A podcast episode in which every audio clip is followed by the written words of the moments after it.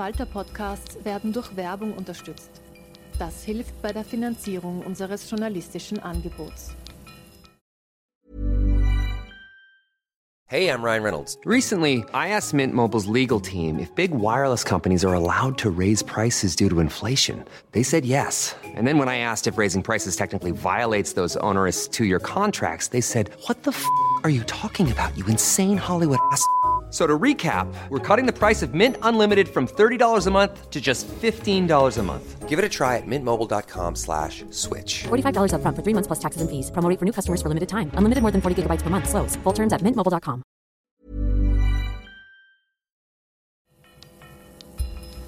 Falter Radio, der Podcast mit Raimund Löw.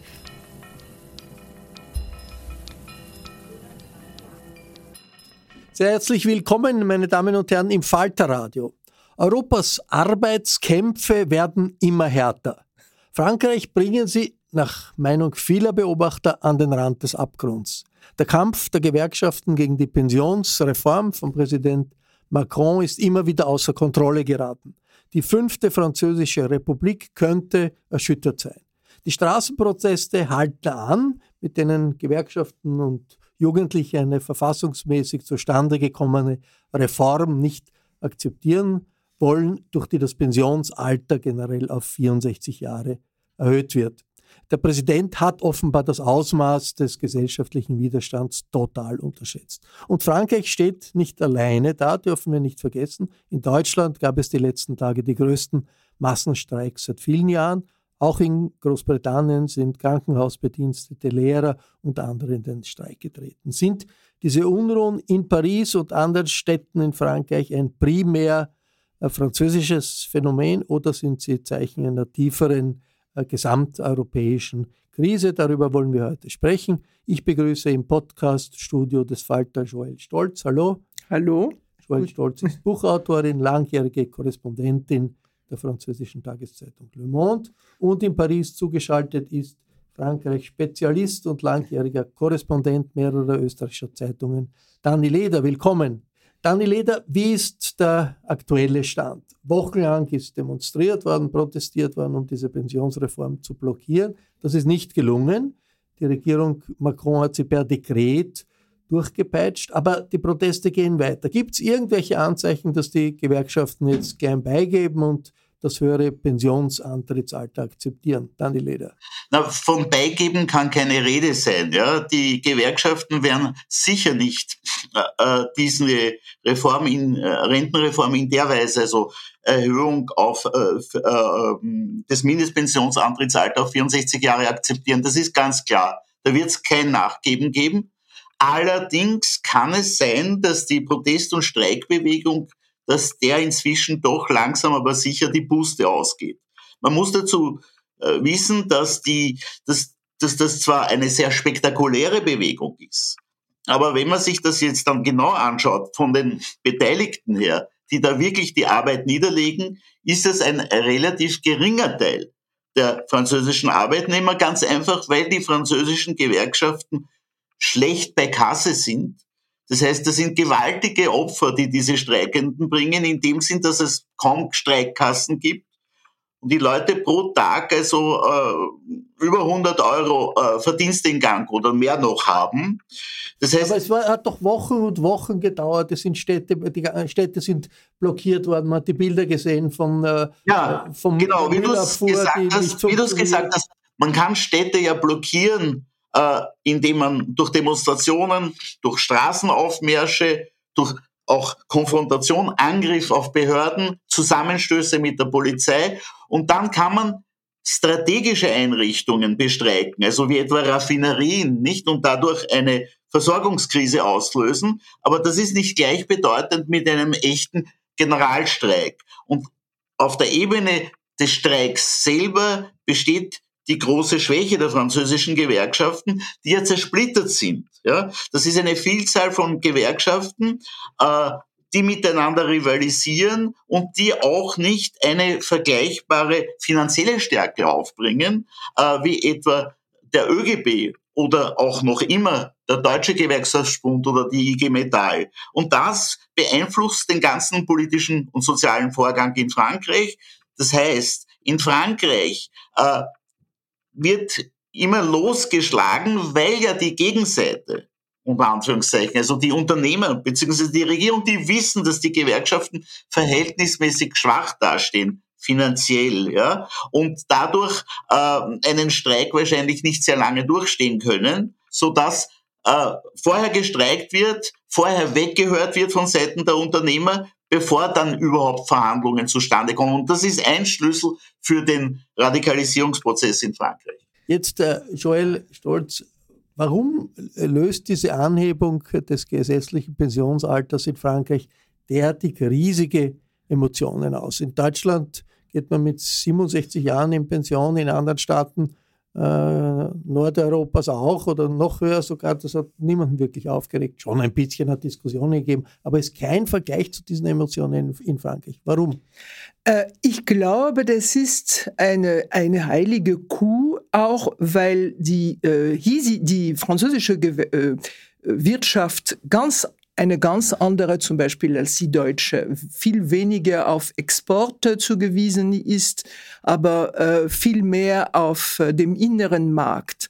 Und äh, wenn man sich, also da, ich, ich nehme, ich, ich sehe schon, dass viele staunen, dass äh, die Leute, äh, also ich meine, die, die Leute, die streiken, das ist eine Sache, aber die Umfragen zeigen, und das wäre mein äh, Vorwurf äh, an Dani Leder. Die Umfragen ein, Einwurf. zeigen, ja, der Einwurf, ja, Einwurf der, ja. Entschuldigung, der, der Einwurf. Ähm, der, der, die, die Umfragen zeigen, dass zwei Drittel der Franzosen gegen diese Reform sind und vor allem die Leute, die jetzt äh, im beruflichen Leben sind. Also das zeigt, dass die Leute massiv dagegen sind. Warum?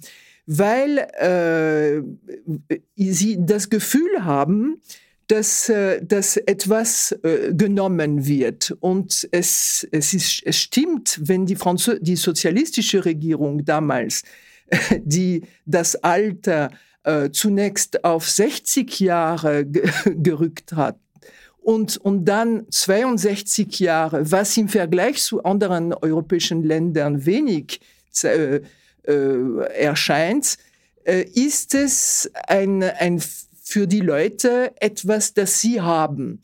Und äh, um die, diese, diesen Widerstand zu beurteilen, muss man auch äh, sehen, dass die Pensionen viel weniger, also das, äh, das durch, die durchschnittliche Pension weniger ist als in Österreich oder in Deutschland ist. Ähm, sogar mit den mickrigen Pensionen von vielen Frauen äh, in Deutschland und in Österreich ist äh, die, die, also ich meine, die, die Tatsache, dass man als Mindestpension äh, von 1200 Euro äh, gesprochen hat, zeigt, äh, wie wenig es ist. Ich glaube, durchschnittlich, äh, das ist 1400 Euro pro Person, durchschnittlich. Jetzt, jetzt äh, Dani Leder, äh, es gibt natürlich das generelle Argument, das überall in Europa äh, gebracht wird, dass die Menschen leben länger und wenn sie länger, die Lebenserwartung steigt, äh, viel höher ist es früher, dann äh, kann das, äh, kann das Pensionsantrittsalter nicht das gleiche sein wie früher. Dieses Argument, dass Leute eben länger arbeiten sollen, wenn die Lebenserwartung länger ist. Warum zieht das in Frankreich nicht oder zieht es doch bei bestimmten Kreisen? Also zwei Punkte dazu. Äh, erstens einmal, also direkt auf deine äh, Frage zurückkommen. Die, äh, die, die, die absolute Mehrheit der französischen Wirtschaftsexperten, der französische Pensionsberatungsrat, das ist eine vom Staat äh, installiertes Expertengremium, ja, alle diese äh, einflussreichen Kräfte, Experten haben in den letzten Wochen erklärt, dass diese Anhebung des Pensionsmindestantrittsalters ja, in Frankreich unter den gegebenen Umständen, unter den gegebenen äh, finanziellen Verhältnissen, was die Pensionskassen betrifft, nicht notwendig ist. Das hat die Be Bevölkerung natürlich bestärkt in dem, was die Joël sagt. Sie hat völlig recht. Zwei Drittel der Franzosen sind der Ansicht, dass diese Reform nicht sinnvoll, nicht gerecht, nicht erforderlich ist. Gleichzeitig, darum habe ich vorhin gesagt, den Gewerkschaften könnte die Puste ausgehen, der Bewegung könnte die Puste ausgehen.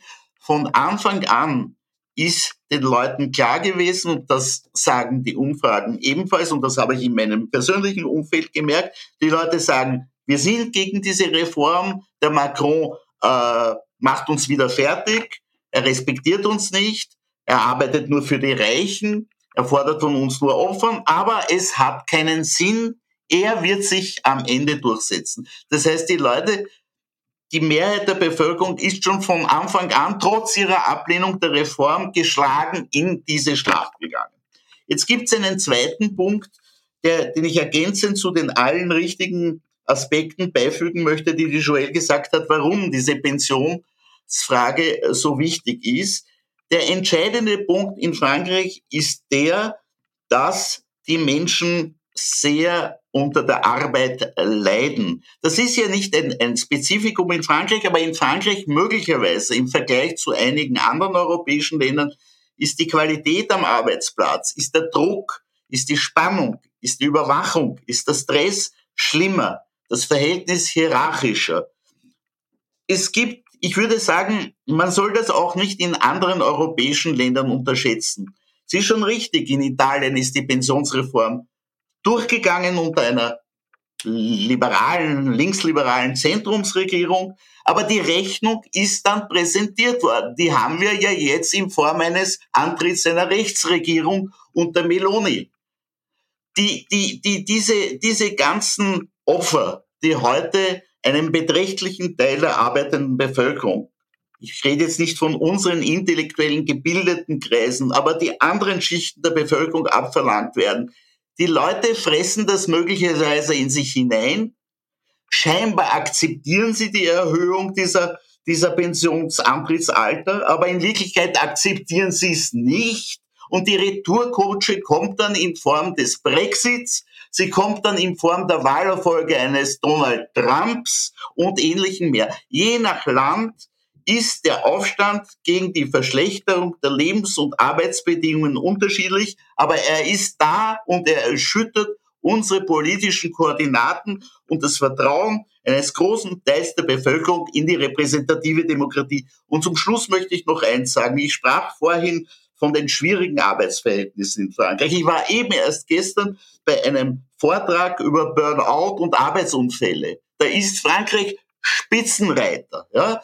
Äh, Frankreich hat ein toxisches Arbeitsmilieu, ja, in vielen Bereichen, wo die Leute unglaublich verbraucht werden. Und da ist es natürlich vital, ganz entscheidend, ob man ein Jahr verliert oder ein Jahr gewinnt. Und zum Schluss möchte ich sagen, ich verfolge die britische und amerikanische bürgerliche konservative Presse. Und das Phänomen ist interessant. Wir haben hier einige Korrespondenten, zum Beispiel der Korrespondent der Financial Times, die sind praktisch von der Bewegung gegen die Rentenreform bekehrt worden. Der sagt die Franz, ich war am Anfang dagegen, wie alle, alle übrigen Experten, Intellektuellen außerhalb, Liberalen außerhalb Frankreichs. Warum soll man die Pension nicht erhöhen? Und inzwischen habe ich mich von den Franzosen bekehren lassen. Es geht nämlich darum, um das, was er als goldenes Jahrzehnt bezeichnet. Das heißt, das ist die Periode, wenn die Leute schon sehr, sehr verbraucht sind, aber doch noch halbwegs gesund.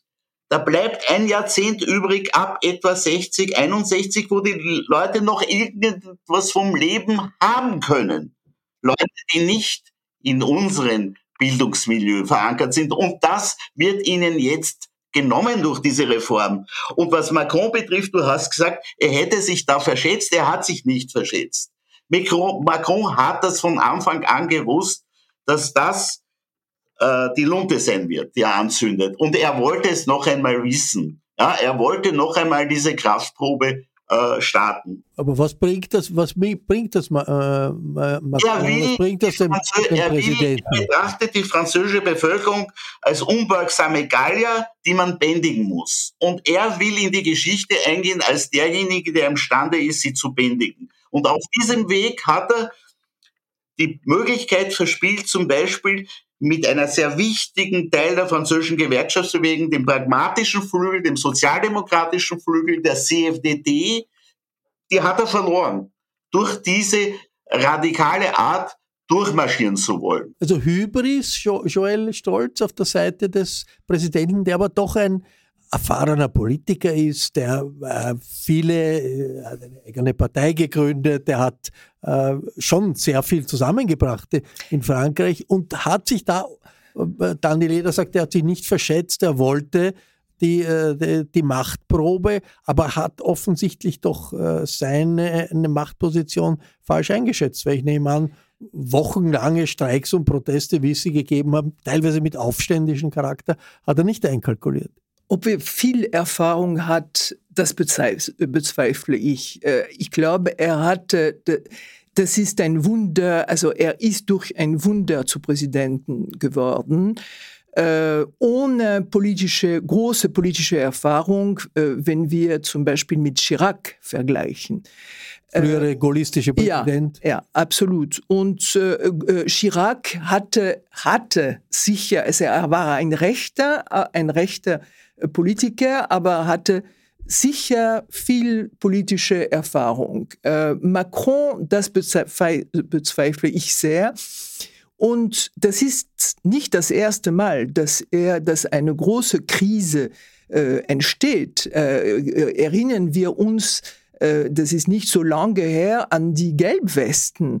Das war auch eine Krise, die äh, von der Regierung Macron und in einer Zeit, wo Macron noch äh, viel mehr Karten in der Hand hatte, entstanden ist. Also das ist, es war eine selbst geschaffene Krise und Macron er hat sicher das Gespür, er ist aus dieser Krise dann relativ äh, gut gekommen. Also äh, immerhin hat die, die, französische Regierung 17 Milliarden Euro auf den Tisch gelegt.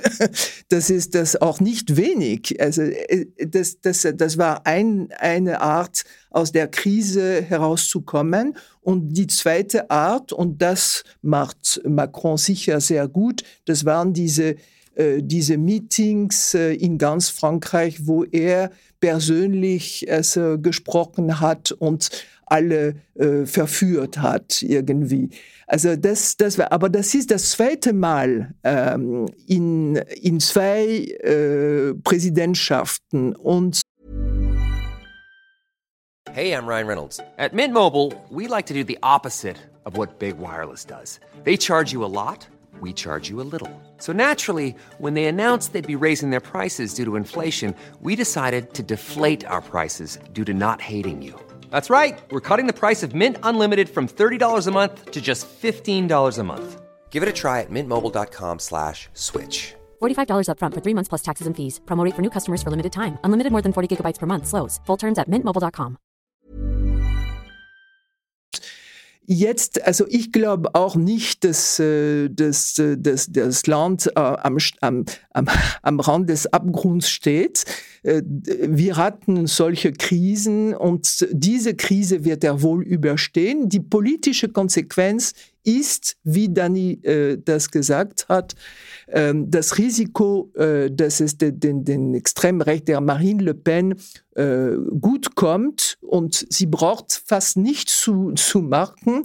Sie wird sehr wahrscheinlich die nächste, also äh, beim nächsten Mal kandidieren. Macron kann nicht mehr, das ist völlig die offen. Präsidentschaftswahlen sind in, in äh, das ist äh, 27. 27.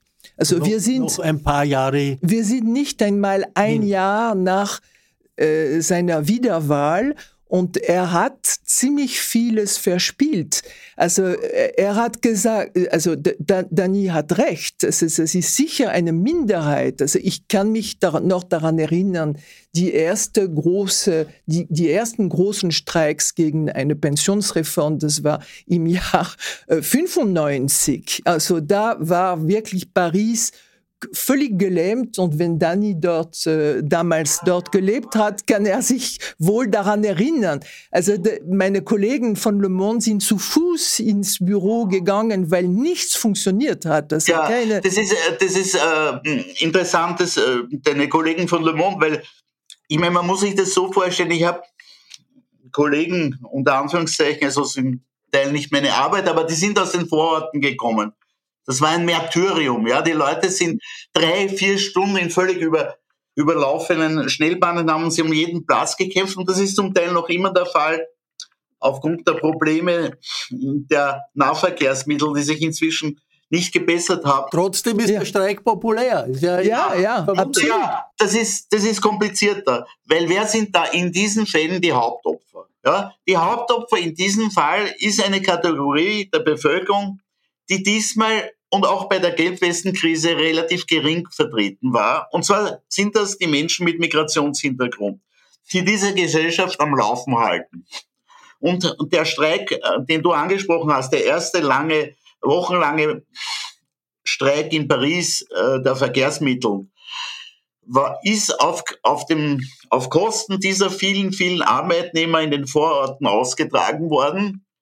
Äh, die schreckliche Transportbedingungen äh, aushalten mussten. Und das war nur möglich, das konnten sich sowohl die Gewerkschaften als auch die Regierung diese Kraftprobe leisten, weil sie wussten, dass diese Bevölkerung und zum Teil, zu einem beträchtlichen Teil nicht wählen geht. Aber ich möchte jetzt auf die Gelbwestenkrise zurückkommen. Das ist nämlich ein wichtiger Punkt. Wir haben hier einen Politologen, äh, Alain Bauer, Bauer, wie das die Franzosen sagen, der sagt, wir leben in Frankreich in ein und derselben Krise. Ja? Die geht von den Gelbwesten, ich erinnere dann, das waren 52 Wochen der Zusammenstöße in den Städten, getragen von etwa derselben Bevölkerungsteilen, die jetzt auch wieder rebellieren, wobei aber jetzt die schweren Bataillone der organisierten Gewerkschaften noch dabei sind. Diese 52 Wochen des Aufstands der Gelbwesten und das, was heute ist und das, was Joel erwähnt hat, inzwischen vorher an, an Streiks. Das ist ein und dieselbe schwelende, aufständige Bewegung, die Frankreich ständig erschüttert und die sich, wie ich es vorhin formuliert habe, in anderer Form politisch äußert. Auch die Anti-Corona-Bewegung, wenn man die zum Beispiel in Deutschland und Österreich hernimmt und wenn man das überlappt mit den sozialen Kategorien, die ähm, gegen die Impfung waren, ja, dann äußert sich darin auch eine Form des sozialen Aufstands. Und auch wenn man das überdeckt mit den FPÖ-Wählern, dann sieht man ja, das ist dasselbe Milieu, das abdriftet, das nicht machen will wegen der sozialen Opfern, die ihnen abverlangt werden. Weil wenn man die FPÖ-Wähler analysiert, dann merkt man, das sind die Impfverweigerer wie hier dasselbe soziale Milieu und es war vor kurzem eine Untersuchung über die Frage, welche Wählerschichten in Österreich die meisten Aktien haben. Die Grünen. Und bei den FPÖ-Wählern sind die wenigsten Aktionäre da. Ich will damit sagen, wir haben das Phänomen eines Abdriftens, eines Aufstands, eines äh, latenten Aufstands weg von der parlamentarischen Demokratie, weg von den traditionellen Arbeiterparteien, die sie nicht mehr genug schützen können, eines Teils der kleinen Weißen, würde man unter Anführungszeichen sagen. Das heißt, äh, der nicht migrantischen unteren Teils der Mittelschicht. Und das ist auch genau die Krise, äh, die, die sich hier abspielt. Und ich möchte auch noch einen anderen Österreich-Bezug. Warte mal einen Moment, die, die Joel schüttelt den Kopf, sehe ich. Ja, äh, nicht ja. einverstanden? Ja, ich, ich bin nicht ganz einverstanden. Also ich glaube, äh, es, es gibt sicher mehrere Schichten, die äh, also gegen die Regierung äh, sind, aber man muss auch nicht äh, vergessen, dass, äh, dass es politische Parteien, politische Kräfte gibt. Und also was du sagst, immerhin wäre das äh, äh, la NUPES, also die, die, linke Linksblock. Die, die, Linksblock, also, die, also das hält bis jetzt, oh, trotz den Differenzen und den Meinungsunterschieden. Kommunisten ja, und, und Linkspopulisten. Ja, ja, also man kann äh, auch denken, was, was man will, aber das hält, obwohl sie nicht in allen Fragen einverstanden sind. Und äh, also du, du, du, was du sagst, das ist genau gleich äh, wie die Extremrechte. Stimmt nicht. Also ich, ich bin nicht Nein, einverstanden. Aber, aber, aber was, ich, was ich sagen wollte. Das sage ich ja nicht, aber wir leben, ja, wir leben in einer politischen äh, Blase, ja. Ja, aber es du, gibt eine du Krise. Die, du redest über die Parteien, ja, Rechte, Linke, Sozialdemokraten, was weiß ich. Und die, das hat mit einem beträchtlichen Teil der Bevölkerung nichts mehr zu tun. Die haben sich verabschiedet. Ich meine, schau, nimm die letzten französischen Parlamentswahlen her. Darum, daher kommt ja der Umstand, dass Frankreich bis zu einem gewissen Grad heute unregierbar ist. Dass sie ist ja die erdrückende Mehrheit A, der Jungen, B, der, äh, der noch aktiven Arbeitnehmer nicht wählen gegangen. Bei den letzten Wahlen vor allem die Partei von Macron, aber auch die anderen sind vor allem von Rentnern gewählt worden und von, und von, von relativ gut situierten Rentnern. Das heißt, der Rest der Bevölkerung ist schon immer da und die haben überhaupt keine Ahnung von den Nubes und von, auch nicht einmal die, auch das Rassemblement National, auch die Rechten leiden in Frankreich zum Glück drunter, weil ihre eigenen Anhänger nicht mehr wollen gehen. Das ist jetzt meine, meine Frage, äh, Dani Leder. Wie wirkt sich das, also mag, natürlich, es ist eine soziale Krise, Teile der Bevölkerung sind äh, nicht Teil des politischen Prozesses, äh, aus den. Gründen. Äh, du sagst die Mehrheit. Aber trotzdem, es gibt trotzdem ein politisches Kräfteverhältnis, das natürlich relevant ist für die Orientierung eines Staates. Was macht diese Auseinandersetzung jetzt mit äh, dem politischen Kräfteverhältnis in Frankreich. Wo steht Marine Le Pen? Weil Marine Le Pen steht natürlich für eine Art von Frankreich, wie wir es äh, äh in, in, in ganz Europa sehen, also dass das eine äh, äh, äh, Entwicklung wäre, die dann zu einem Zerfall Europas führen würde oder zu einer völligen Ummodelung Europas, die rechtsextreme. Wir haben in Italien eine rechtsextreme Regierungschefin und eine Marine Le Pen, die mehrmals versucht hat, in Frankreich Präsidentin zu werden. Wo steht in dieser ganzen Auseinandersetzung Marine Le Pen und was bedeutet das für Sie? Äh, Joël zuerst und dann Daniel. Also ich glaube, das verstärkt äh, die Marine Le Pen, äh, aber, und das ist äh, eben die Diskussion jetzt, es gibt eine Krise und äh, ein Ausweg aus dieser Krise könnte äh, die Entscheidung sein vom äh, Verfassungsrat, vom Conseil Constitutionnel. Das, ist, äh, das wird am 14. April erwartet.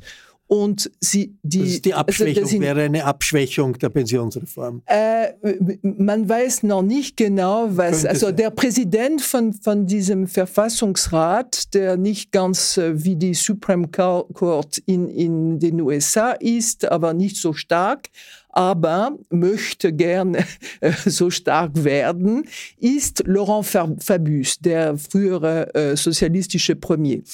Und äh, man wird sehen, wie sie, äh, sie müssen sich äh, über äh, de, de, das Gesetz. Also vielleicht eine, vielleicht eine, vielleicht eine Abschwächung des ja, Gesetzes. Vielleicht, vielleicht nicht, vielleicht.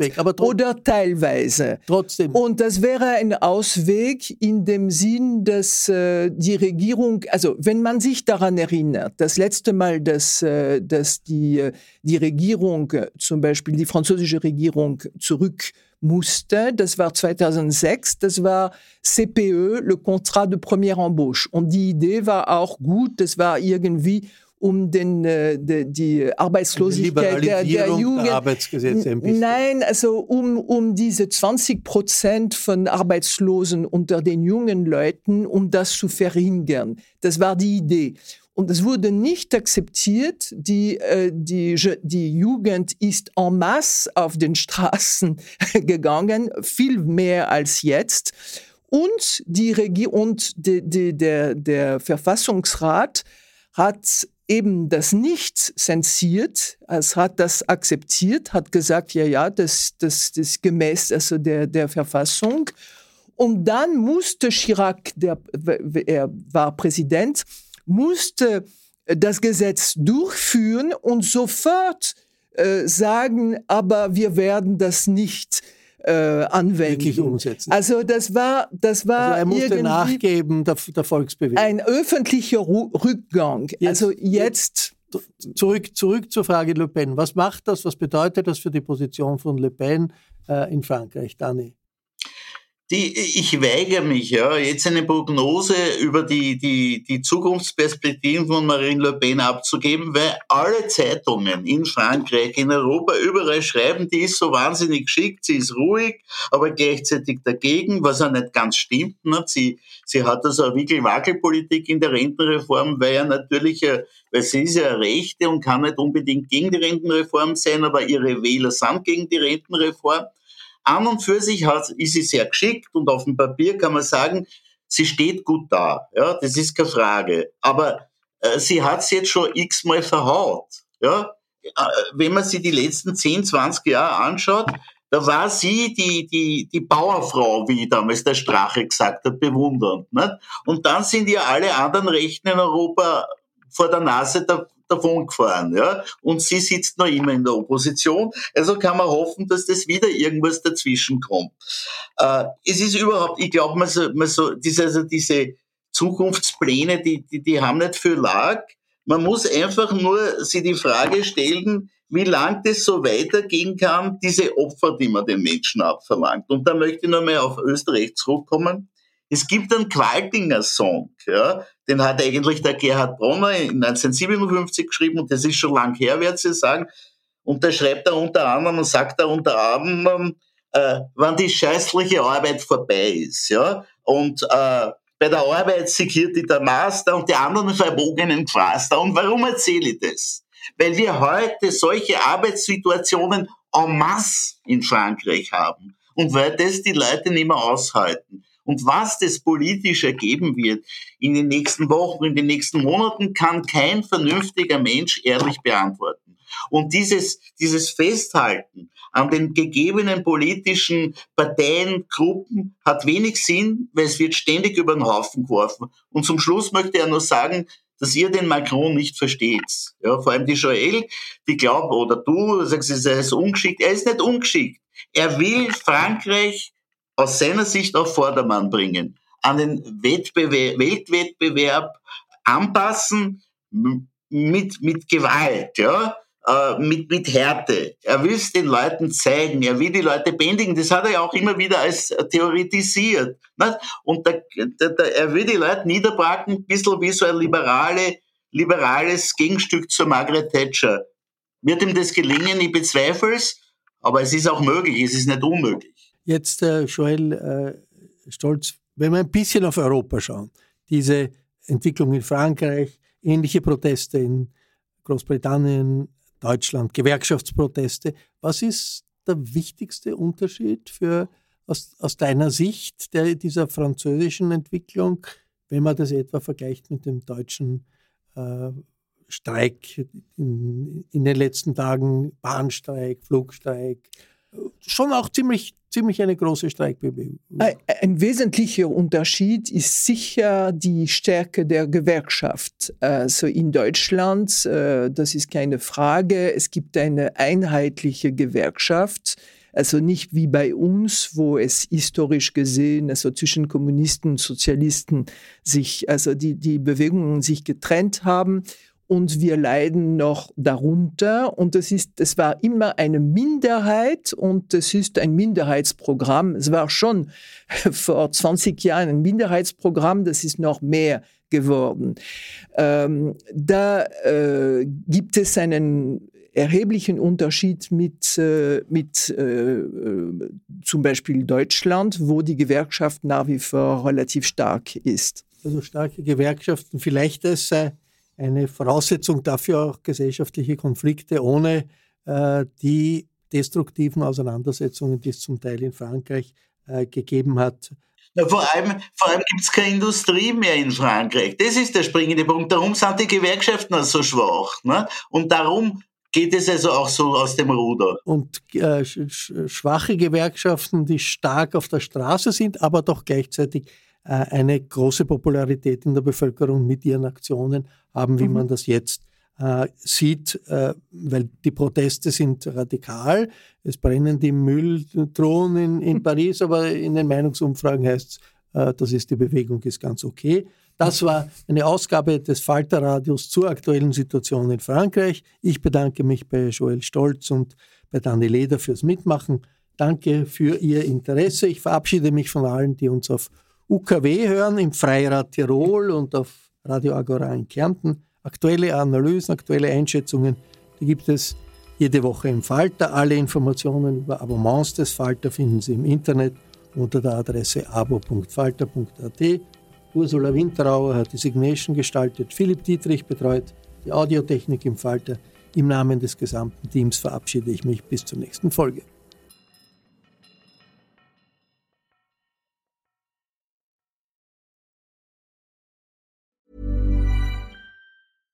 This message comes from BOF sponsor eBay. You'll know real when you get it. It'll say eBay Authenticity Guarantee. And you'll feel it. Maybe it's a head turning handbag, a watch that says it all, jewelry that makes you look like the gem, or sneakers and streetwear so fresh every step feels fly. eBay gets it. So look for the blue check mark next to that thing you love and be confident that every inch, stitch, sole, and logo is checked by experts. With eBay Authenticity Guarantee, you can trust that feeling of real is always in reach. Ensure your next purchase is the real deal. Visit eBay.com for terms. Roundabout Season 2, presented by Nissan, is live now, and we're back to share more stories from the road and the memories made along the way. We're talking rest stops, if we're stopping to get gas you will be timed. Misguided plans. I grew up in the city, so I have like, you know, a healthy fear of real extreme darkness. a lot of laughs. Y'all weird, but you, yeah, you, you were different. And so much more. Listen and subscribe wherever you get your podcasts.